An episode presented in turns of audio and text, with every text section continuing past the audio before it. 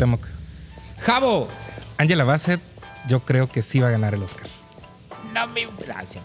¿A quién le importan los Óscares? ¿A quién Pues, le a importan los sí. premios? A mí, Y las sí. premiaciones son aburridas. Intenté a ver los Critic Choice. No, los Globos de Oro.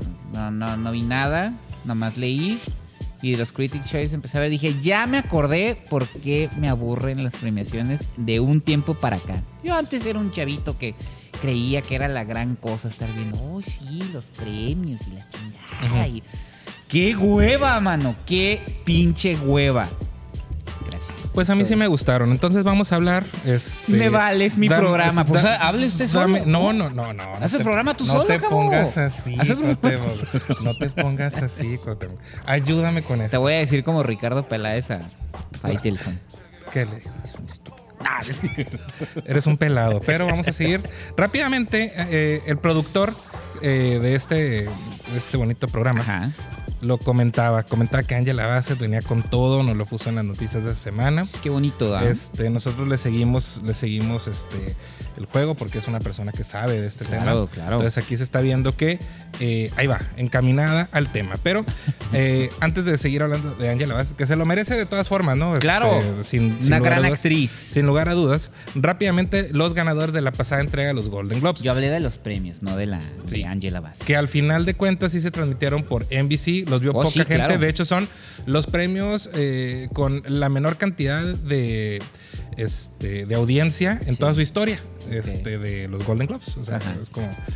Pues mucha gente. Pues en martes. Pues en martes, nadie avisó. Yo ni sabía hasta que llegué aquí a grabar el programa. en Latinoamérica no se pasaron. yo pensé que este, ya no se iba a permitir que hicieran esa premiación. Yo pensé que ni siquiera los artistas iban a ir. Nomás supe porque Brendan Fraser dijo Que pero- él no iba. que él no iba, pero yo pensé que era como una suposición de si se llegan a hacer los globos y de repente ya están todas las nominaciones. De, de todos modos, mira, este Brendan Fraser no recibió el Globo de Oro a No. Mejor Actor, que en este caso fue para Austin Butler por Elvis. ¿Qué opinas de eso? Muy bien. ¿Sí? ¿Te parece sí, bien? sí, ¿no? Sí, a Qué mí padre, a mí me parece excelente. bien. Se, los dieron, se lo dieron porque Brendan Fraser dijo que no iba a ir. Ajá. Yo Si no supongo- hubiera dicho nada, se lo hubiera ganado. sí. Sí, sí, sin duda. Y aparte, fíjate Sí, porque que este, o sea, es. Brendan Fraser tiene. Digo, espero que, que gane los premios de manera segura, pero en los Golden era porque pues ahí, ahí hay conflicto, ¿no? Y No, habla, pues, pues- habla mal de nosotros, no te vamos a dar nada, Brendan. Bueno, pero es que no era cualquier conflicto. O sea, No, estaba eso, señalando, estaba señalando un abuso por parte de un expresidente de los Golden Claro. Globes. Entonces, ahí era, era un problema súper serio. El caso es que también estos Golden Globes marcaron una, pues una trivia muy curiosa porque fue la última este, participación pública de Lisa Marie Presley, Ah, sí. que falleció dos días después. Ah, Ella sí estaba justamente en. Digo, lo de en- Brendan Fraser también. está Sí, feo. Justamente en la mesa de Elvis, este, ya que tanto su madre Priscila como ella estuvieron participando activamente en el proceso de la película y posterior en su, en su estreno, pues hablando de cómo Austin Butler había hecho un gran papel, que aquí fue recompensado con un Globo de Oro y que seguramente será una nominación al Oscar. sin- Probablemente, Sin sí. lugar a dudas. Eh, mejor actriz fue... No eh, va a ganar. No, No, no va a ganar, No, no pero, ganar. pero una nominación, una nominación, ya te... una nominación ya, ya, ya eres para siempre un nominado al ¿Qué, Oscar. qué Entonces, contradictorio soy? No me gusta ver los premios, pero una nominación al Oscar. Sí marca. Sí marca, digo, pues ya de plano, ¿no? O sea, digo, Mejor actriz de drama. que eh, sirvan de algo, ¿no? Por lo menos para, pues, ahí se va a ver. para eh, cimentarles el camino a, a buenos, a, a buenas actrices y actores. Mejor actriz de drama, Kate Blanchett por Tar, que no fue. Ajá. Este, Michelle Yeoh, que ocasionó una de las ovaciones más Sí. interesantes de la noche por Everything Everywhere All at Once. Y mejor actor de comedia, Colin Farrell por The Banshees of Inisherin. Mejor comedia, The Banshees of Inisherin. Y mejor, mejor película dramática, The Fablemans. Mejor actor de reparto, eh, Ki Hui Kwan por Everything Everywhere All at Once. Que, de hecho, si lo, si lo juntamos este, con una noticia más de él, pues es el, un, un nuevo actor para el universo Marvel. ¿Ah, sí? Sí, sí, sí. Kevin Feige le llamó para participar en la segunda temporada de Loki. Ah. En un personaje que apenas se va a determinar cuál es. ¿Qué opinas, productor? ¿Está bien? Sí, ¿no? Bien por su revival, ¿no? Que Bien- siga así. Bien merecido. Que Bien merecido, Echan- excelente. echándole Bravo. ganas, echándole Venga. ganas. Y Bueno, se reencontró con Steven Spielberg. y fue un momento muy emotivo porque Spielberg también ganó. Fraser. Brandon Fraser, ah, sí, cierto, en Encino Man. Así es, no me acordaba de eso. Pero el Nadie reencuentro se con, acordaba. sí. No mames, Sí. Yo no sabía que salía en la IVA hasta que ya empecé a ver los clips ahí de. Órale, dije. En otras noticias, este, Cuauhtémoc, ¿qué te parece Spider-Man 4? ¿Qué te parecen Ni sabía, pero ¿cuál van- Spider-Man 4? ¿La de Sam Raimi? O sea, No, no, no, del MCU. No, del MCU. ¡Uy! Ya está en la fruta. Sí. ¿En qué mundo vivo, carajo? No, pues muy bien, Tom Holland. Muy bien. ¿Cómo se llama el, el director de. El Tom Watts. capataz de esta película, Tom Watts? pues quién sabe bien, si ¿no? regresa. ¿Cómo? ¿Quién sabe si regresa? ¿Por qué? ¿Ya se peleó? Pues, ya le... Él iba a dirigir Fantastic Four y dijo, nah, ya no quiero eso. Pero pues estaba bien posicionado con Spider-Man, ¿no? Pues sí, pero... Eh, todos no tiene, o sea, tenía estilo en Cap, ¿cómo? Car Cop, pero ya aquí en Spider-Man se le acabó. Que busque mejores proyectos y desarrolle mejor su, su técnica de director. Pero sí, padrísimo. Tom Holland, bienvenido. Tom Holland eh, regresa, supuestamente, pues Zendaya y todo. Ah, no, lo interesante es que va a estar como... Va a estar up. ligada con... ¡Oh! Daredevil. Bien, Daredevil ya estuvo con She-Hulk. Está bien. Entonces, ¿tu productor? ¿Qué opinas? Que ya se tardaron. Que lo saquen antes. Sí. Y aquí Pues dice fue que va a un salir, éxito, ¿no? su- supuestamente empiezan ¿Fue a el año grabar- pasado? ¿Qué? La de Spider-Man en... Eh, sí, en diciembre. Sí, ¿verdad? Ujú. Órale. No, pues ya No antepasado. Home. Antepasado. Ya antepasado, ajá. Sí, sí, sí. Yo pensé, yo pensé que era el año pasado. Pues la gente empieza a grabar a finales de este año. Y es continuación directa de la serie de Daredevil Born Again. Ah, que no hemos visto porque todavía no sale. Todavía no sabe. Digo, ni se sabe ni madres. de Ajá, nada, por te digo que. Pero el rumor dice que es continuación directa de la serie y va a ser un team up de Daredevil y Spider-Man en una eh, aventura a nivel calle, no tan espectacular como las que hemos visto. Ok. Como Spider-Man era. Ajá. Como Daredevil era. Con lo que terminó No Way Home, de que ya Spider-Man, olvídase de los Vengadores, del traje tecnológico, es Spider-Man Ah, con su sí, traje que salió cosido con el traje. y va a pelear contra la mafia de Nueva York, en la supuestamente Kingpin ahora va a ser el alcalde de Nueva York. Ajá, que es Vincent D'Onofrio. ¿no? Ahorita que dijiste todo eso, ¿sabes qué me vino a la mente? ¿Qué? Electra con Jennifer Garner. No era ¿Te mala, no era mala. No era mala. No estaba mal, ella, ella pues ¿Sabes? empezó Buena. acción. Rob Bowman era un buen director que se perdió en, en- en el olvido. Sí, eran como, como ideas buenas que no, Sí, no, le, eh, encantó- no le gustó mucho al público, Rob pero esa tenía buena. buenas movies, pero Ajá. no sé, se perdió y ya. Lo perdimos. Perdimos un buen director de acción. Ya, ya vendrán otros. Ya vendrán otros. Pues, Cada rato salen. Hagamos tu video. La mejor manera de presentar a tu empresa es en video. Y para esto debes de tener muy presente la calidad. Las imágenes, el audio, las animaciones, el ritmo y la musicalización deben empatar con la calidad que buscas transmitir. Muestra en tu video la mejor versión de tu empresa. Proyecta más. Atrévete más. Pues en la plataforma HBO Max debutó The Last of Us, esta adaptación del popular videojuego que ahora en las manos de Craig Mason y Neil Druckmann. Neil Druckmann, pues que viene directamente del desarrollo del, Sí. del videojuego, ese y varios más, este, Uncharted y. Crash Bandicoot. Así es. Y Craig Mason que tiene una carrera bien particular porque en sí, los 90 tiene Super Hero. ¿Cómo Super Hero Movie que está bien? Superhero Movie. No, pero antes de eso, con los hermanos Wayans tenía Senseless de los años 90 y después Ah. como que dijo, voy a hacer otras cosas. Y hizo la maravilla de miniserie Chernobyl.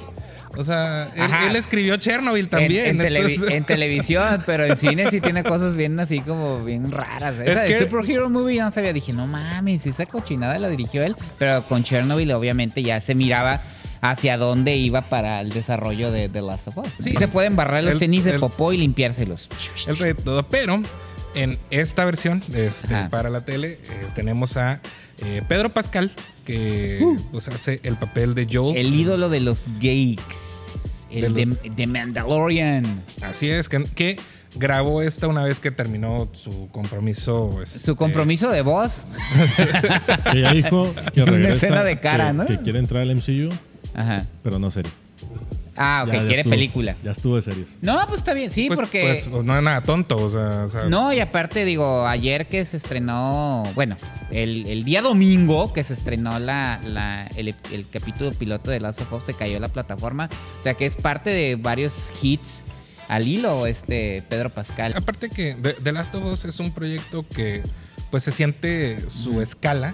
No, y también la vendió Se nos como, fue toda la la vendió lana, como pues. tal. Digo, el videojuego fue un fenómeno cuando lo hicieron. Yo me acuerdo cuando mencionaron que Gustavo Santovalla, que por cierto hace la música, Hace la también música de la- de serie iba a estar en el proyecto, pues digo, él ya venía de ganar un Oscar por hacer música, ya estaba muy posicionado en el cine. Ya es este cambio de los videojuegos más eh, inmersivos, que ya te meten en una historia y, y todo eso. Ahora, yo vi el capítulo piloto, yo no tengo ninguna relación con el videojuego, yo ya no le entro a los videojuegos desde que me chingué la rodilla en el FIFA y el codo y la muñeca. Y, eh, pero sí sabía más o menos de qué, de qué iba. Ahora, a mí me gustó el capítulo, pues yo tengo o tenía un detallito con la historia. Es una historia que yo he vi- visto, leído y escuchado millones de veces. Aquí lo que me llamó la atención es el, o sea, el estilo siempre es lo que va a salvar una, a una serie. La originalidad, pues es un decir, ¿no? Pero me está gustando los personajes. Digo, yo nunca, yo había escuchado los personajes, pero nunca los había visto en el videojuego. Me gustó el trabajo de Pedro Pascal.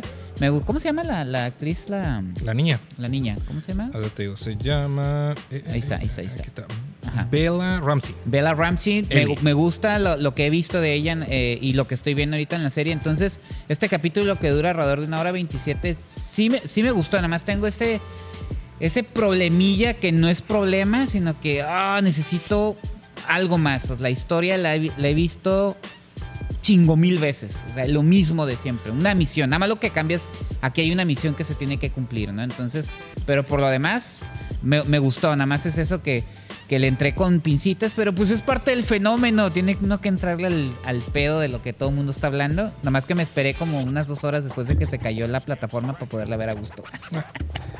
Muy bien. Y digo, al final de cuentas se va a. Esta película va a integrarse este canon de adaptaciones de videojuegos que ya hemos visto desde Mortal Kombat. Tú viste Mortal Kombat A más huevo. de una vez. ¡A huevo! Más de una vez. ¿Cuál? Eh, Hasta la 2. ¿Pero cuál? Mortal Kombat de 1996. La buena. O sea que la nueva no está buena. Eh, está más o menos. Está, está- tiene, su, tiene sus Esta, detallitos. esta Last of Us rompe la maldición de los videojuegos o no? Ya han roto la maldición algunas. Arcane de Netflix, que está inspirada en League of Legends, está muy buena. Y también la de Castlevania. Sonic, a pesar de que a lo mejor pueden decir que está como muy ñoña, eh, creo que es una está buena, muy está muy divertida, está, o sea, es que siempre nos clavamos con que Street Fighter es una marranada lo que hicieron con Street Fighter y lo que hicieron con Chun-Li de ¿cómo? Street Fighter The Legend o Chun-Li está peor que lo que hicieron con Street Fighter de los 90. Super Mario Bros. pues es la maldición de todas, ¿no? O sea, la gran porquería. Pues es es- que por cada paso que dan, dan dos para atrás, entonces. Y- Uncharted. Ah, pues, y luego Mark Wahlberg, y no era la primera que hacía Mark Wahlberg, ya había hecho la de, ¿cómo Ah, se llama? La del este- policía este, la del sí, la de, detective. la de la tiniebla. Este, Ah. No sé, la hizo como a mediados de los 2000 Sí, con te voy a decir, Mila sí. Kunis, que está bien culera la película también. Entonces, no sé, es, es difícil como... Es más difícil adaptar un videojuego que una novela, por así decirlo. Porque el videojuego, bueno, los videojuegos de antes sobre todo, ¿no? Pues cómo adaptas un videojuego de peleas. Puede sonar fácil, ¿no? Pero pues a la hora de hacerle una historia interesante, pues no. Vale madre. Y en el, en el caso de Last of Us, pues Max casi... Payne. Max Payne. Max Payne. Entonces, más o menos tienen todo hecho con The Last, of, The Last of Us, pues porque la historia es muy cinematográfica, ¿no? O sea, el videojuego ya se está fusion los videojuegos ya están fusionando con las narrativas cinematográficas, entonces a lo mejor The Last of Us por eso se siente más, No. más, más este Pues completa. sólida, Sí, ajá, más sólida, más completa, ¿no? Sí, Entonces, a lo di- mejor no, sí. no me acordaba lo mala que era este Max Payne. O sea, Sí, está bien como, como flashbacks. De hecho, en, Y luego Tomb Raider, la primera, eh, No, la dos está la, culera. La, la verdad es que a mí Tomb Raider con Angelina Jolie sí me gusta. Me gusta La mucho. primera está- La- sí me gusta mucho. Ajá. Y salí ahí en un papel de reparto Daniel Craig, este, que Ah, era sí, como el, el sidekick Sí, de, sí, sí. de ella. Y es como, Ajá. Güey, Daniel Craig ya es una institución. Sí, o sea, ahorita James Bond ya es- eh, Ahora, no, no, no. ahora este, es, ya es Yeah. igual, igual, o igual o más grande que Angelina Jolie después de, después de esto. Es más Pero- constante ahorita. pero, por ejemplo, ya no me gustó lo que hicieron después con esta. Alicia Vikander. Con Alicia, Ah, sí. Alicia Vikander. Alicia Es- Vikander, Este ya no, no me pareció tan padre. Estaba como, como. ¿Sabes qué? Estaba como corta, como chafita. O sea, ya no estaba. Y Tomb Raider sí tenía, la uno sí tenía cierta ambición. Y si era una película muy bien armada, la segunda, pues ya no tanto, ¿no? Las que tienen su encanto son las de Resident Evil. o sea, bien culera, bien culerísima, bien, así va. Entonces, ah, Mila Jovovich está suave. Películas que no están basadas en videojuegos, pero sí están chingonas y pueden funcionar como videojuego. La de Tom Cruise, la del filo del mañana. Al filo del mañana, claro. Y la de Boss Level. Está eh, basada en un manga, ¿no? Ajá. Pero si lo manejas como videojuego, funciona porque son vidas, ¿no? Te acaban las vidas, tienes que Y repetir. tienes que regresar y, al. y boss level de un menospreciado director, Joe Carnahan, este, que salió hace como. Sí, salió en el 2020 con Frank Grillo. Véanla, boss level con Mel Gibson y Naomi Watts. También pudiera haber sido un una gran adaptación de un videojuego. Están muy padres esos conceptos que no son de videojuego, pero pueden funcionar como videojuego. Pero pues por lo pronto estaremos viendo The Last of Us cada semana Sí. y les podremos traer, traer, traer nuestro, nuestra Ajá. micro reseña del episodio, Del este, cada semana. La primera muy buena, el Este- primer capítulo muy bueno. ¿Eh? Pero sí la ves, ¿eh? Sí, por supuesto. Sí. Primer capítulo un muy bueno, véanlo. Yo soy fan de Pedro Pascal, ni modo que me pierda este, verlo en, en es. una nueva aventura y ahora pues de regreso a- al 2003 con esta, Ajá. este post-apocalíptico. Una gran producción, viaje. gran adaptación, una gran plataforma. Todas las mañanas entra TikTok y lo mil mensajes preguntando qué es encargo fácil, así que te lo explico de manera muy fácil. Te cuento una historia. Ella es Ramona y vive en Tlaxcala. Un día estaba en la página de Target y encontró un cereal Reese's Puffs y dijo, oh vaya, yo quiero un cereal Reese's Puffs. Entonces Ramona nos mandó el link de su producto y nosotros lo encargamos a nuestras instalaciones en Estados Unidos. Lo trajimos a México, a nuestra tienda física y lo hicimos llegar hasta el hermoso estado de Tlaxcala, justo a la puerta de su casa. Y así Ramona fue feliz por siempre. Después de su debut en el Festival Internacional de Cine de Morelia, eh, su debut para México, eh, tenemos el, el estreno de esta semana, un estreno muy Grande. celebrado, muy grande, que de hecho iba a ser iba a ser a finales del año pasado, posterior al Festival de Morelia, pero este me enteré que justamente porque venía Bardo y venía Pinocho, este, otras películas que le iban a robar un poco de foco a, este, a este estreno, que definitivamente eso iba a suceder. Este, decidieron retrasarlo un poco y creo que fue una muy buena decisión Sí. para que pudiéramos tener este, orgullosamente este, en el número uno de lo más visto de, de Netflix, eh, Ruido, la Natalia tercera Beristain. película de Natalia Beristain, eh, Sí. una gran directora este, mexicana de la cual recordamos No Quiero Dormir Sola, que de hecho ganó el Festival eh, de, de Morelia como mejor película, y eh, Los Adioses, que ganó el premio de la audiencia en el mismo festival también, y que este, ambas, ambas películas le dieron a sus protagonistas un premio Ariel a la mejor actriz. Así que, y creo que se va a repetir. este, Sí, con- sí, total, definitivamente. se va a repetir Con Julieta Gurrola. con ¿no? Julieta Gurrola. eh, ¿De qué va Ruido? Es sobre este, esta, esta película que se une a este triste canon de, de películas que cada vez tenemos este, más en el, en el cine mexicano. Pues, ¿Por qué? Porque es un, es un Una realidad una realidad, es un viviendo. reflejo, es un reflejo de nuestra, Claro. de nuestra triste realidad, en la cual eh, pues una madre empieza a buscar a su hija después de que él este, no, no tiene resultados en esta investigación o- o- y los resultados van como a decisiones muy ilógicas y dispares ¿no? en, en relación. Al fin, digo, si lo ponemos en el contexto de la mamá, pues no hay una razón lógica de ninguna forma. Entonces empieza a meter manos en el asunto, se, se involucra con una reportera que en este caso este- es este, Teresa, Teresa Ruiz. Teresa Ruiz.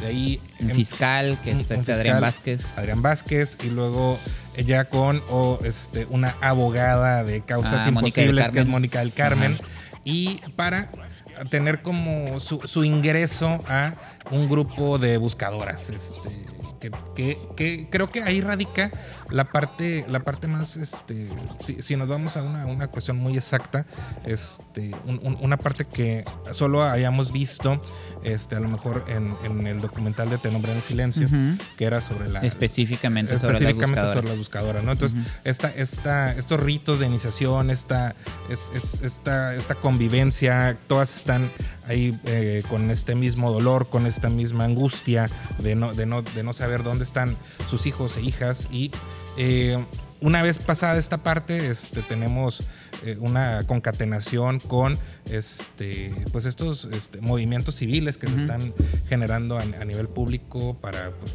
obviamente, mostrar el hartazgo de, de la sociedad en, en relación a una situación que parece que no tiene fin. ¿Tú Así qué es. opinas? Juan? Sí, no, sí, definitivamente, te digo, a veces que la gente dice, ay, es que el tema, es que siempre lo mismo, pues es que son cosas que están pasando en el país, o sea, no puedes dejar de lado una realidad, no reflejarla en un arte como es el, el- el arte cinematográfico, o sea, es imposible, o sea, hay de todo, o sea, se quejan de todo, ¿no? Hay mucha comedia romántica, hay mucho esto. Aquí, aquí lo, lo, lo difícil, pues, es que un contexto, cuando un contexto político, social tan convulso genera este tipo de películas, pues, digo, surgen películas, incluso sub- surgen subgéneros, ¿no? Sí. Ya hay un subgénero, ¿no? De, de este tipo de, de producciones, documentales, películas y series, o sea, hay- y libros, hay una infinidad de cosas alrededor de la, la violencia que se está viviendo en el país, los movimientos feministas, los desaparecidos, que es específicamente lo que habla la película. Y yo creo que ahí, ahí, ahí radica lo, lo más complicado para las directoras o directores que presentan una, una producción de este tipo, ¿no? Poder, poder mostrar el tema de una manera elocuente, que no se sienta oportunista, que no se sienta eh, como eh, banal, por así decirlo, como parte de una moda, o, o- o- o sea, aprovecharse de, de la situación y, y al mismo tiempo poder crear una narrativa cinematográfica con personajes, con escenas interesantes. Yo creo que esa es la parte más complicada a la que se enfrentan los cineastas. Este, en este caso, Natalia Beristain eh, es una gran directora. A mí, a mí me encanta su trabajo. De hecho, ella ya había tocado el tema anteriormente con un cortometraje que se llama Nosotras. Del proyecto este de Un Día Después, que dura 23 minutos. De hecho, chequen en YouTube. Lo es- pueden ver en YouTube completo. Ajá, es, es- es muy bueno. Ah, aquí eh, lo que pasa es que el tema creo que es más grande que la, lo que logra la película. ¿no? Entonces, quiero, quiero ser muy claro con esto. El tema es importantísimo, el tema se tiene que tratar. Me da muchísimo gusto que lo haya tomado Netflix porque es una manera de llegar a muchísima más gente que si solamente se ve... Qué, qué gacho Y- que ahorita que- lo digamos, ¿no? sí, Que, claro, y que, que nada gente- más estrenarlo en cine, ¿no? Sí, no, y que la gente lo tomó, o sea, Claro. que la gente, que la gente sí, les, sí, Sí, sí sí, está reaccionando ante la película. Y, y está reaccionando bien. Ahora, yo lo que digo es, ya en la parte cinematográfica, a mí se me hizo... Empieza muy bien con este reflejo de lo que está viviendo el personaje de Julieta Burrola eh, sobre la búsqueda de su hija, porque refleja el drama interno que está viviendo ella, la torpeza de las autoridades que siempre la hemos, eh, la hemos visto, pero siento que la película comienza a divagar a partir de que el personaje de Julieta Gurrola se une al de Teresa Ruiz. A partir de ahí, siento que la película quiere abarcar todo. Eh, lo de las desaparecidas, lo de los movimientos feministas, lo de lo de las buscadoras, lo de todo, todo, como que, como que va así, pum, pum, pum, uno por uno, pero siento que no, no termina desarrollando del todo los personajes. Para mí hay muchos personajes que entran y salen y no te queda muy claro cuál es la labor de ellos ahí. Por decir, lo que tú mencionaste de Mónica del Carmen, pues sí, o sea, dicen que es una abogada muy, muy, pues como muy, muy cabrona, pues, ¿no? Pero ya después no vuelve a salir y no entendí qué es lo que ella hace en la historia. Lo del personaje de Adrián Vázquez dicen, es el fiscal que el de los mejorcitos. Pero ¿qué hace? O sea, ¿por qué hace lo que hace? Hay una parte de la película que no quiero mencionar porque es también parte como de todo este desarrollo que da. ¿Por qué lo hace? ¿Qué consecuencias tiene? No sé, siento que se va... Vuelvo a utilizar la palabra. Creo que divagan esa parte, pero a fin de cuentas eso queda termina quedando de lado cuando el tema precede todo este desarrollo de la película. Te digo, me sorprende un poco de Natalia Beristain porque siento que es una directora muy sólida y al principio se nota cómo ella maneja el suspenso, el drama, el drama sobre todo, ¿no? El drama lo maneja de perfecto, pero siento que todo lo demás se pierde un poquito en, en muchos vericuetos ahí que probablemente van a decir que son nimiedades, probablemente sí, pero lo estoy diciendo como, como película, como, como narrativa cinematográfica, siento que se pierde un poquito, pero lo importante es que, lo, que logra dar eh, en el clavo con un te- cuando los temas son así importantes y logra llegar a la gente, creo que se, se consigue, el objetivo se consigue a fin de cuentas y eso es lo que vale más. ¿no? Yo creo que querían aprovechar esta oportunidad porque hacer cine en México pues tampoco es fácil. Sí, Entonces claro. de, ah, bueno, ya tenemos todos estos temas, eh, tenemos toda esta escala de temas, ¿no? Todo lo que podemos lo que podemos tocar y cómo lo, lo unimos una cosa con otra. Este, estoy, estoy de acuerdo contigo. Este, Diego Enrique Osorno que está haciendo el guion, Sí, claro. este, pues ahí se ve la mano, o sea, se Sí, ve claro. que tiene toda la experiencia en este tipo de Ujú. temas y más temas al, al- al respecto. Entonces, vemos algo que está eh, como 100% justificado, 100% estudiado, 100% Ujú. Sí.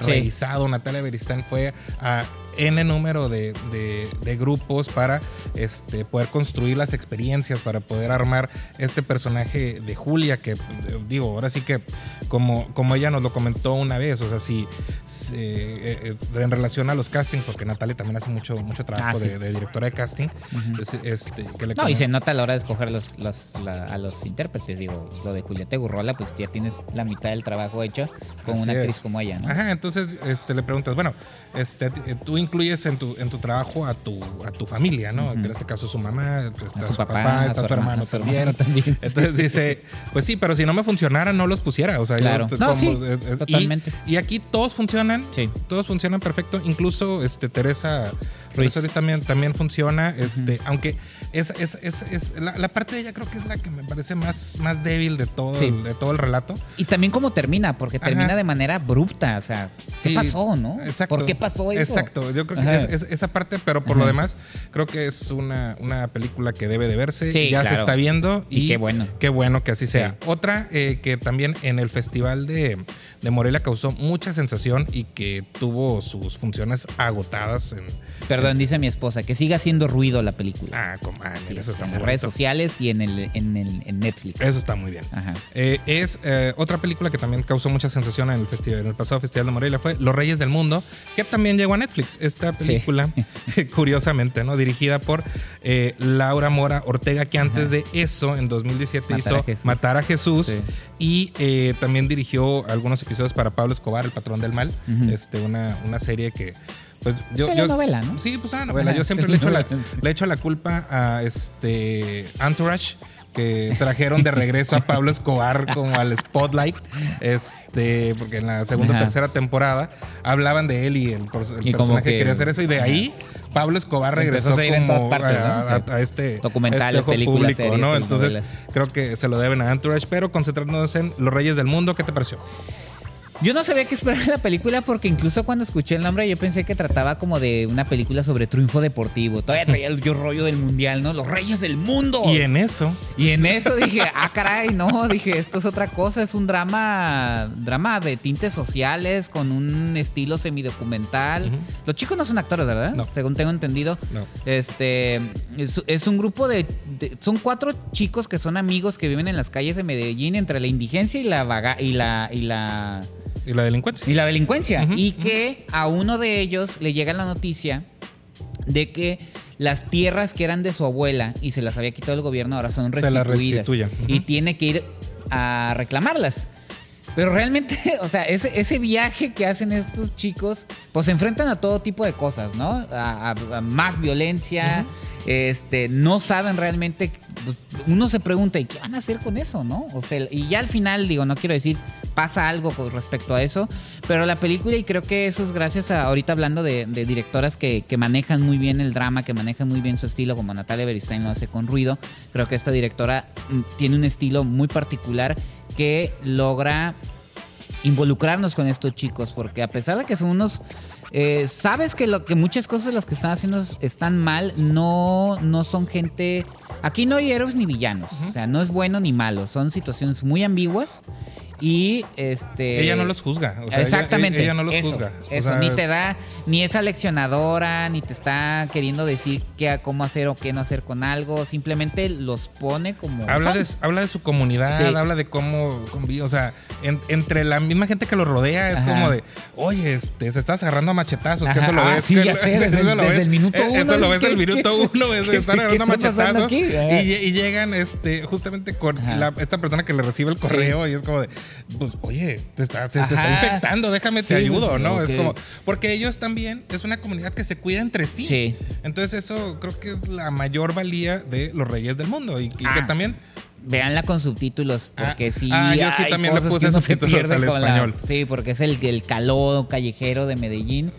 Gonorrea. Pero 100%, o sea, lo manito, tienes- lo tienes- gonorrea, sí, que es lo- así como un equivalente a... Sí, yo también. Pues sabes que también, me pasa con las españolas. Sí. Este, y eh, para cerrar la sección de cartelera, este, tenemos una película que recientemente ha generado un intensísimo debate en, en Twitter en relación a la piratería. algo que Sí. ya, este, pues, en- normalizado, estaba, digo, la accesibilidad. Nadie dice nada. Exacto, la accesibilidad de, de cierto Así. tipo de cine en el país, pues siempre ha estado mermada por este, la falta de disponibilidad en salas, ¿no? Entonces, eh, uno le echa la culpa a una cosa y otros a otras causas, or- organización, distribución y a la gente, ¿no? El que- estoy hablando de eh, La decisión de partir, la nueva película del surcoreano Chong Buk Park. o Park Chan-wook. O Park Chan-wook, así ¿Cómo es. quieres decir? Que también es este, creador de una de mis películas favoritas de toda la vida, Old Boy, que es una, una gran... La trilogía gran de la venganza. La trilogía de la venganza, así es. Y aquí, eh, después de recibir la Palma de Oro como mejor director en el pasado Festival de Cannes, regresa con esta historia sobre este detective sonámbulo que se encuentra con una. Pues mira, con estos esos toques de film noir, así, esta, esta femme fatal que, de la cual cae este, perdidamente enamorado, pero Detective. él está casado y ella es la principal sospechosa de la muerte de alguien. Entonces, este, justamente este encantamiento entre ambos este, va a ser pues la perdición de los dos. O sea, porque ella tiene un objetivo este, que es como. um, vaya, e- escapar de las ataduras este, que tiene tanto de la sociedad, familiares, este, y las que se fue creando con, conforme pasaron, pasó el tiempo. Y entonces encuentra en, en, en- este en este detective, este, que en este caso es protagonizado por Park, Park Hae Tu, este, Park Hae, Park Hae, Park Hae. ¿Ok? Le agregaste un tu. Sí, ahí está. Que es el detective Han Hae-jun.